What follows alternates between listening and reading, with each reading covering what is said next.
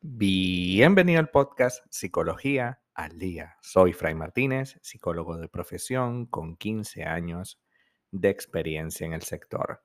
Como pudiste ver en el título de este episodio, hoy vamos a hablar un poco acerca de la microinfidelidad.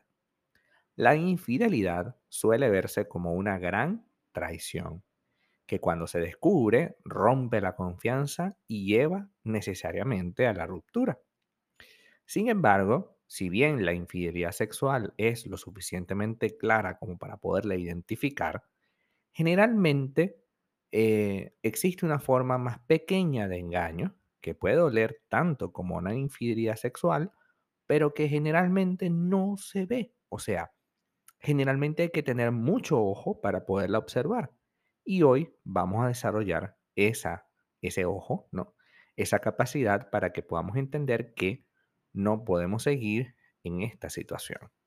Hoy hablaremos de la microinfidelidad. ¿Qué es la microinfidelidad? Es una conducta sutil, muy suave, ¿no?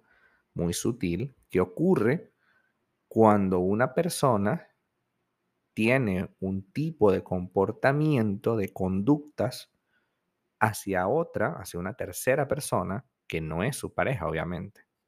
Estos comportamientos, aparentemente triviales, no se consideran como una infidelidad en sí, pero sí comparten algunas características como la deshonestidad, los secretos, la intimidad no sexual, no necesariamente la intimidad es, es sexual en este caso, pero sí es una intimidad extraña que nunca tiene contigo y que sí tiene con esa persona.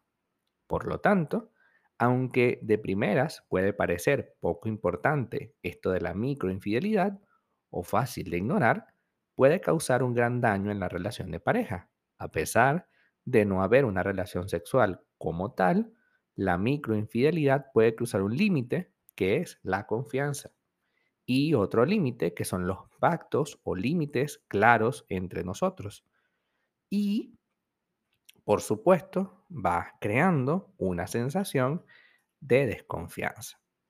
¿Cuáles son algunos de las eh, conductas típicas de las personas que tienen microinfidelidad?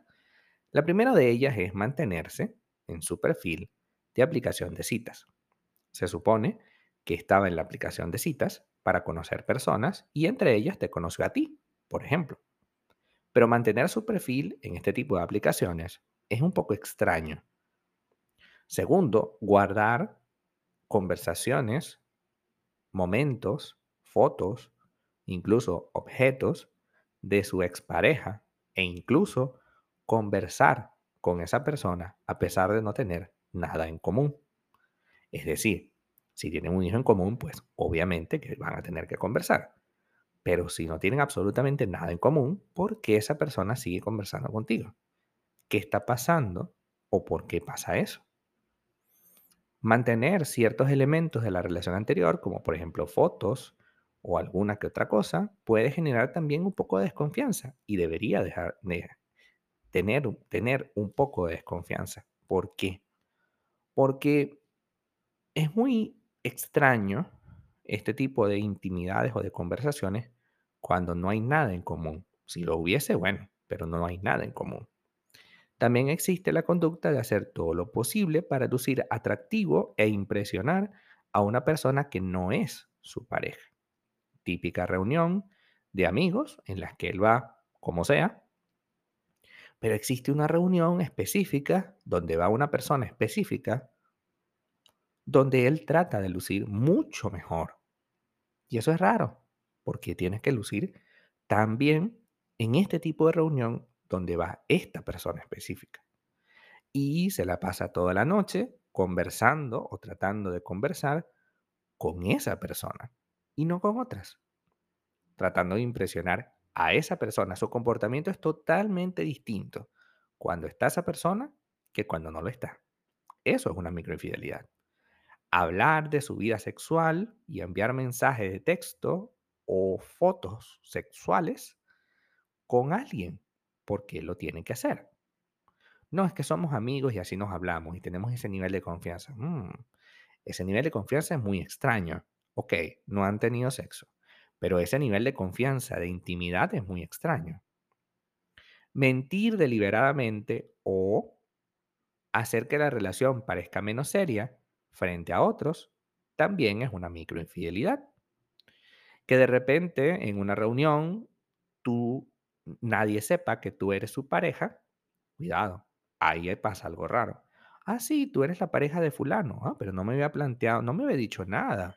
Mira, ven acá, ¿cómo es que tú tienes una relación? Mira, eh, sí, sí, sí, bueno, estamos saliendo, como que saliendo, si tenemos tres, cuatro años juntos.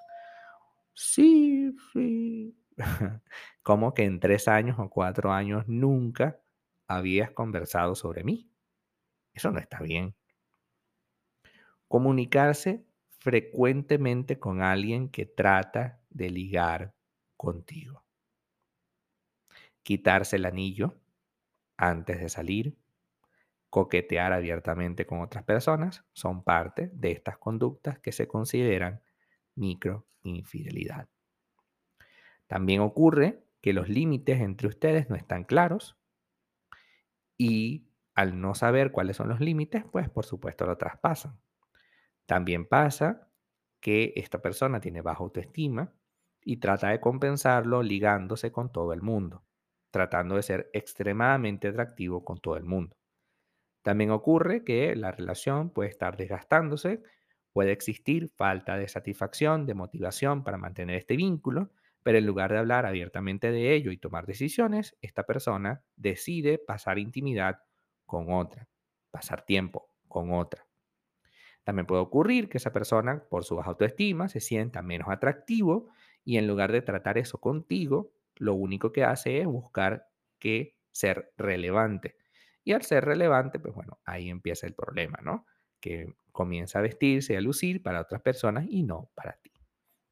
La inmadurez finalmente también produce microinfidelidades, porque si tú no estás maduro y consciente de lo que significa tener una relación y quieres mantener todo lo construido en tu soltería, pues evidentemente tampoco se puede, puesto que si tú estás en una relación es para comprometerte con ese proyecto. Hasta acá nuestro episodio del día de hoy. Muchísimas gracias por quedarte aquí hasta el final. Si deseas saber más sobre mi contenido, www.fraymartinez.com. Para consultas online, www.fraymartinez.com y también sígueme en mi Instagram, arroba fraymartinez20. Muchísimas gracias y hasta el próximo episodio.